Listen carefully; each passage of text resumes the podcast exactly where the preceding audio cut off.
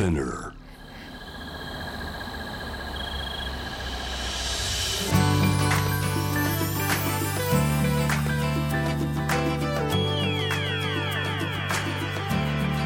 エネオス4 Hour Earth One by One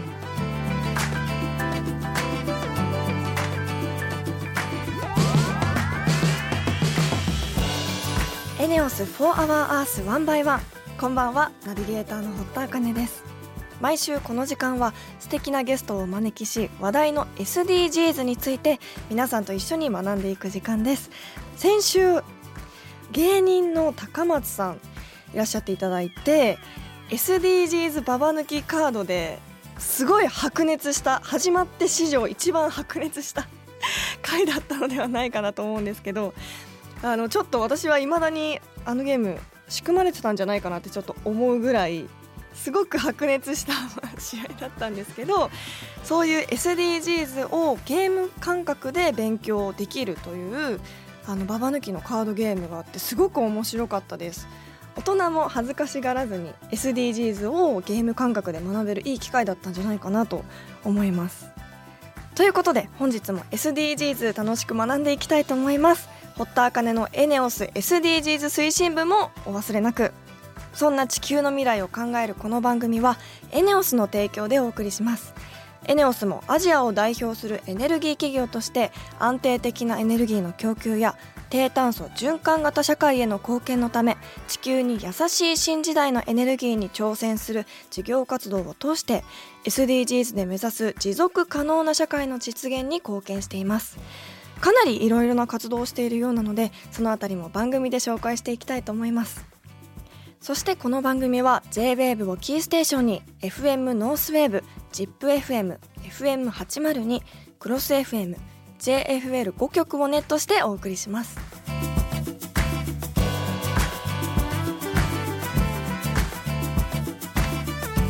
エネオス4 Hour Earth One by One. This program is brought to you by エネオス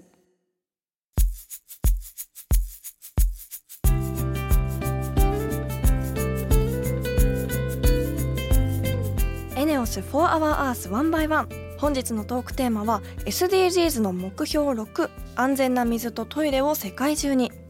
水とトイレこんな内容も SDGs の活動目標に入ってるんですね。一体どんな内容なんでしょうか？そんな目標6に対しては7億8500万人という人数も関係してくるようです。いろいろとゲストの方にお話聞いていきたいと思います。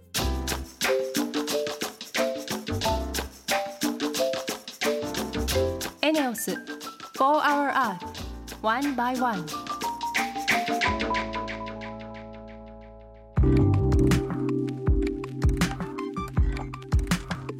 堀田茜がナビゲートしているエネオス4 Hour Earth 1 by One 本日もゲストの方からいろいろと教えてもらおうと思います。すべての人々が清潔な水と衛生を利用できる世界を目指す国際 NGO ウォーターエイドジャパンの事務局長高橋香さんです。よろしくお願いいたします。よろしくお願いします。世界中の開発途上国で生活の水とトイレに関する支援を行っているということでいろいろとお話を伺っていきたいと思います。まずその前に高橋さんのプロフィールご紹介します。ロンドン大学東洋アフリカ研究所で開発学修士を取得後緊急人道支援の NGO に入り広報マーケティングなどを担当し2013年からウォーターエイドジャパンの事務局長として活躍されています。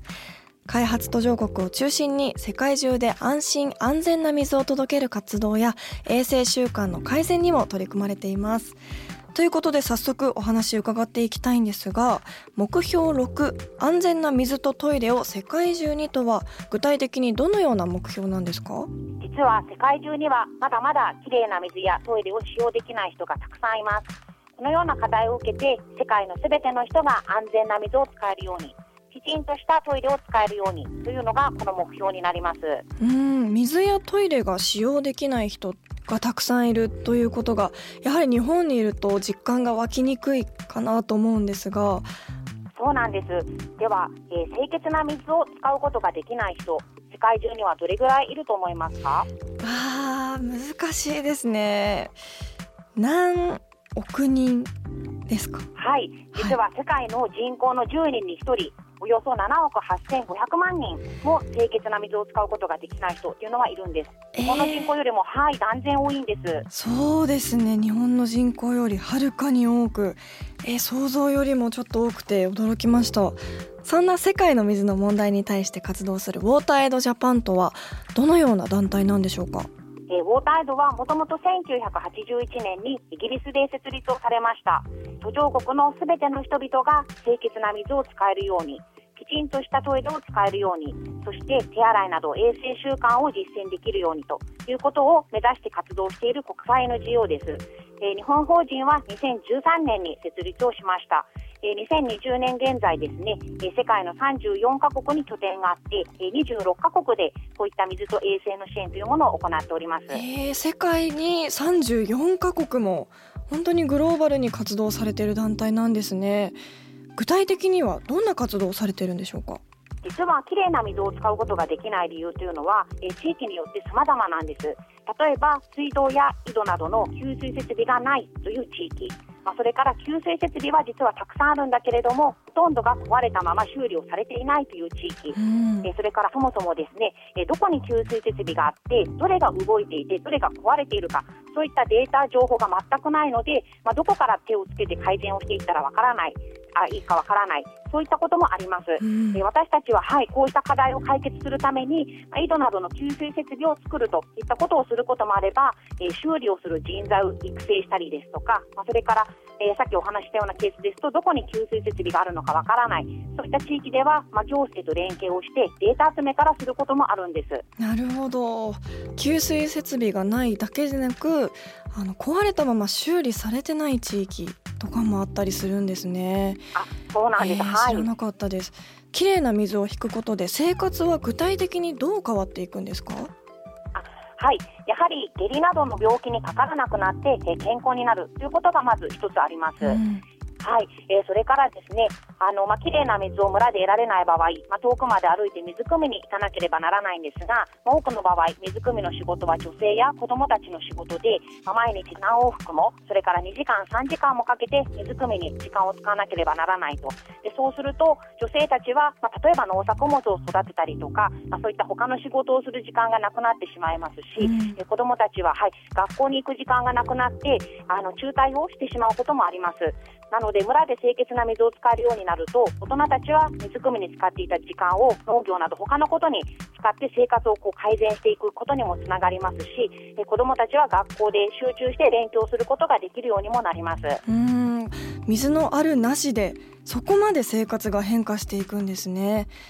高橋さんは水を届けるだけでなく衛生習慣の改善にも取り組まれているということなんですがこれはどのような活動になるんですか？今まさにあのこういった状況なので、えー、と手洗いの大切さというのが注目されていると思うんですけれども、はい、あの実は世界では4割の人たちが自宅で、えー清潔な水と石鹸を使って手洗いをすることができないとそういった状況にあるんです。4割もですか？そうなんです。はい。えー仮に家や村の中で水が使えるようになったとしても、手洗いの大切さ、それから正しい手洗いの方法がわからないと、まあやはり手洗いをすることができなくて感染症にかかってしまうということが起きてしまいます。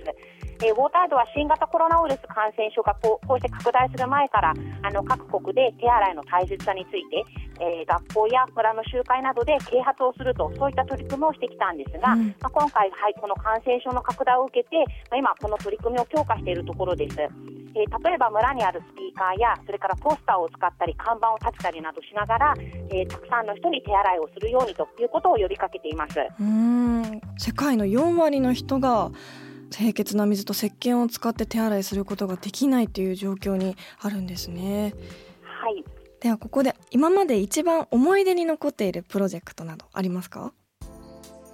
あの実は数年前に、えー私たちのプロジェクトによって、えー、きれいな水が使えるようになった、えーそれから半年経ったという東シモールの村に行きました、えーそしたらですねあのそれぞれのお家の周りに本当に青々とした大きな野菜畑ができていてとてもびっくりしました、えーどうやらですねその水が村に届いたら村の皆さん野菜を育て始めたいとみんなしてあの昔から思っていたということでした、えーはい、そうなんです。なので、あの皆さんその水汲みに使っていた時間を使って、えー、畑を作ったり、それから村に届いた水を使って、まあ、トマトなど野菜を育てていて、まあ、皆さんが一度水がこの村に届いたら、あとは自分たちで生活をこう変えていくんだと、そのパワーにとても感激をしました。やっぱりこう水のことだったりそういうあの感染症のこととかそういう基礎をこう教えてもらうことによってあとはもう人のパワーというかみんなの持っているパワーに感激するっていうことなんですね。すごくいい話ありがとうございます。開発途上国の水問題についてたくさん聞かせていただきましたが先進国でも水の問題ってあったりするんでしょうか？はい。実は日本にいる私たちも、えー、海外の水を使っているんです、えー、例えば皆さんが着る T シャツ、はい、実はその、はい、綿花を育てるとかそれから工場で T シャツを作るとかこういった過程は多くの場合海外で行われていてその地域の水をたくさん使っているんです。実は T シャツ1枚に使われる水は3000リットル給水車1台分とも言われて、えー、そうなんですか？T シャツ1枚で、はい、そうなんです。で、実はそういったあの T シャツを作ったりとか、その綿花を育てたりとか、そういったことが水不足の地域、それからこれから深刻な水不足になる地域、そういった地域で行われていることも多く、えー、私たちは水不足の地域の水も使っていると、そういったことを知っておくことが大切だと思います。本当にこんなに身近な水についてあまりにも知らないことが多すぎてあの驚いてるんですけど本当に他人事ではないということですよねこれから何か私たちにもできることってあるんでしょうか？え今お話ししたように、ま私たちの生活の中でも実はいろいろな国の水を使っているということに、え関心を寄せていくことが大切かなと思います。それから清潔な水が使えない人たちがいるっていうことが、まあ、実はだんだんなんか驚くべき事実というよりは、まあ、なんとなく当たり前の事実になってきてしまっているというところを私たちは感じています。うん、2020年になってまた世界の10人に1人が清潔な水を使えないというのは実はとても深刻な課題ですので、ぜひあの皆様に関心を寄せていただきたいですし、まあ、これではいけないということを、まあ、私たちと一緒にあの声を上げていただけると嬉しいなと思います。世界中の水のおかげで今の私たちの生活が成り立ってるっていうことを改めて思い出さなきゃいけないですね。水に感謝しながらもっともっと大切に使っていきたいなと思いました。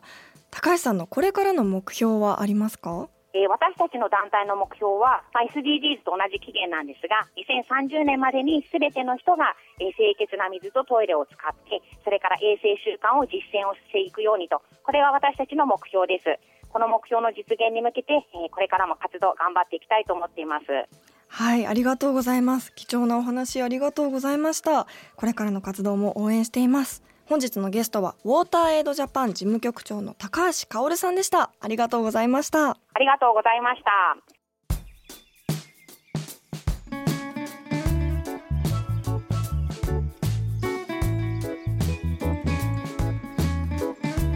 エネオス For Our Earth One by One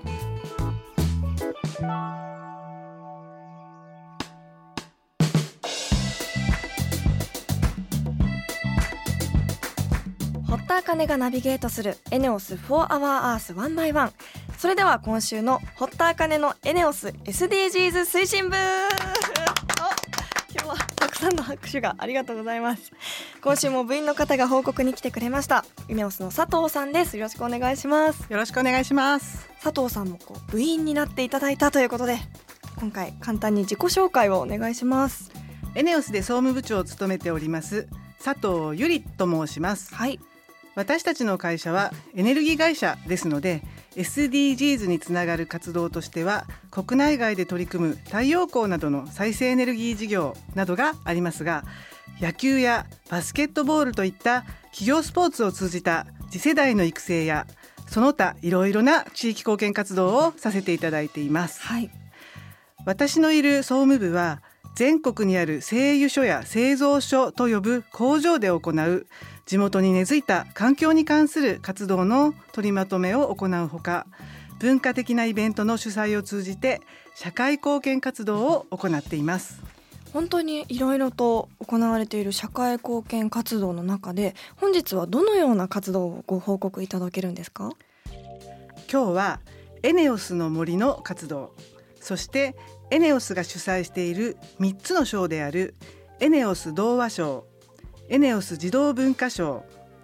エネオス音楽賞の合計4つをご報告したいと思います。社会貢献活動4つもされてるんですね。すごい。すごく気になるものばかりだったんですけどどういった内容の活動なんですか？はい。エネオスの森は全国の工場を中心に各地の自治体や NPO の方々と連携を取りながら植林などで森林を守る活動です活動を通じて地域の皆様と親交を深めたり社員やその家族が自然と親しむ機会にもなっています、うん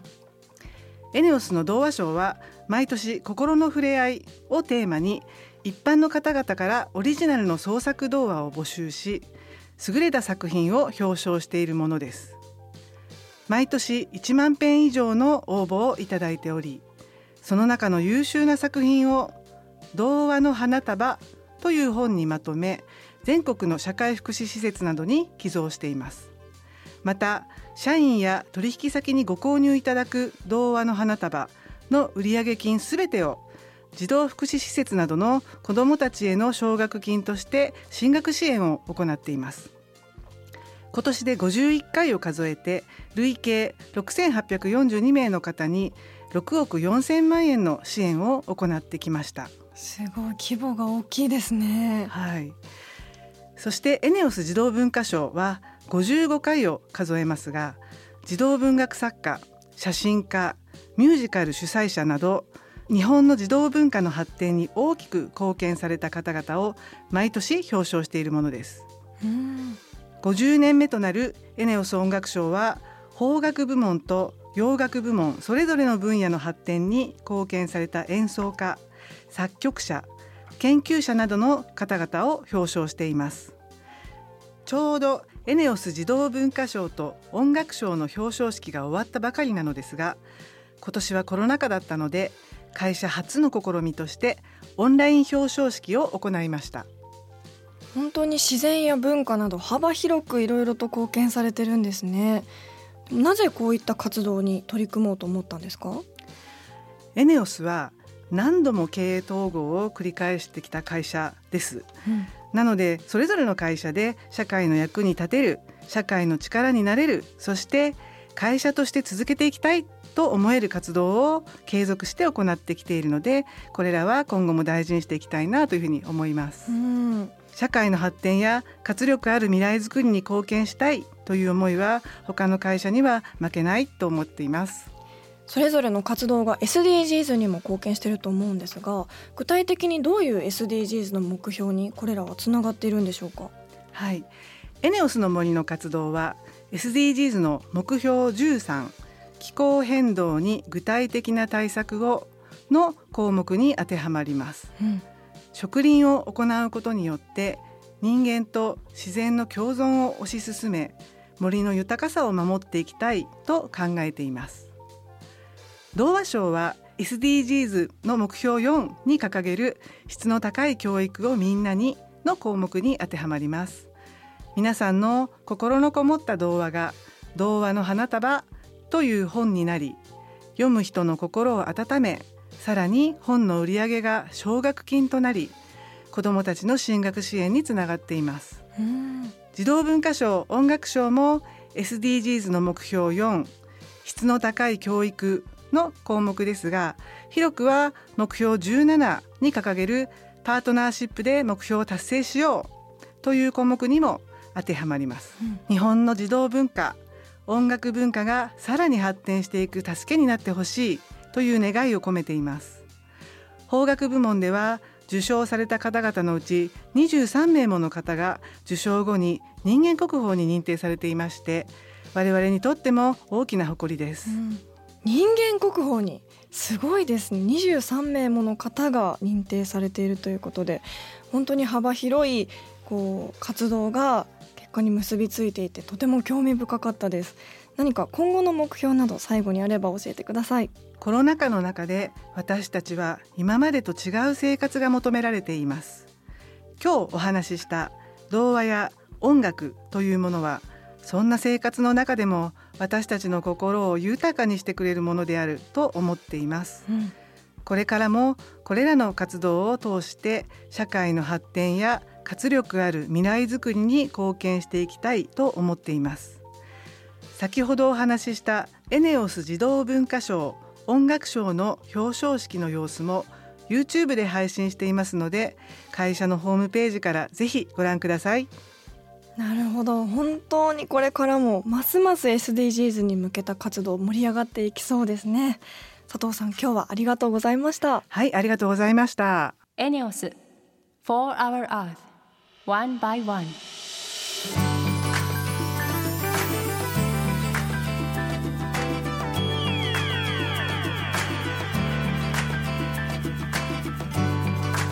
エネオス4 Hour Earth 1 by 1そろそろエンディングのお時間です。最後にリスナーの皆さんからのメールをご紹介します。愛知県の広大さん。僕が働いている会社でもマイボトルを促進するなど SDGs の取り組みをしています。僕自身も先日普段は捨ててしまうような裏紙だったりを資源として再活用できるように古紙回収ボックスを作りました。社会全体で SDGs の活動が浸透していければ嬉しいなと思います。ということでありがとうございます。確かにこう裏紙とかって全然こと足りますし 私も紙普段からこういろお仕事でいろいろあの使ったりするのでもったいないなと思うんですけど最近だと番組の台本がこう iPad で見れたりとかデータで見れたりとかそういう工夫をすると一気にあの本当に SDGs の活動につなげられていけるのかなと思うので私も積極的に取り入れていきたいなと思っています。来週のテーマは目標に飢餓をゼロにです。食料問題は超重要ですからリスナーの皆さん要チェックです。聞きたいことがあればぜひメールしてください。そして番組ツイッターもあります。ぜひ番組名を検索して「4HourEarth」の頭文字「ハッシュタグ #FOE813」をつけてあなたが行っている SDGs 活動報告などどんどんつぶやいてくださいね。こちらも私もチェックしていきたいと思います。それではまた来週のこの時間にお会いしましょうここまでのお相手は堀田茜でした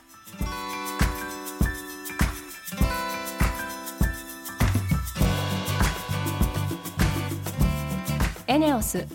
For Our Earth One by One This program was brought to you by エネオス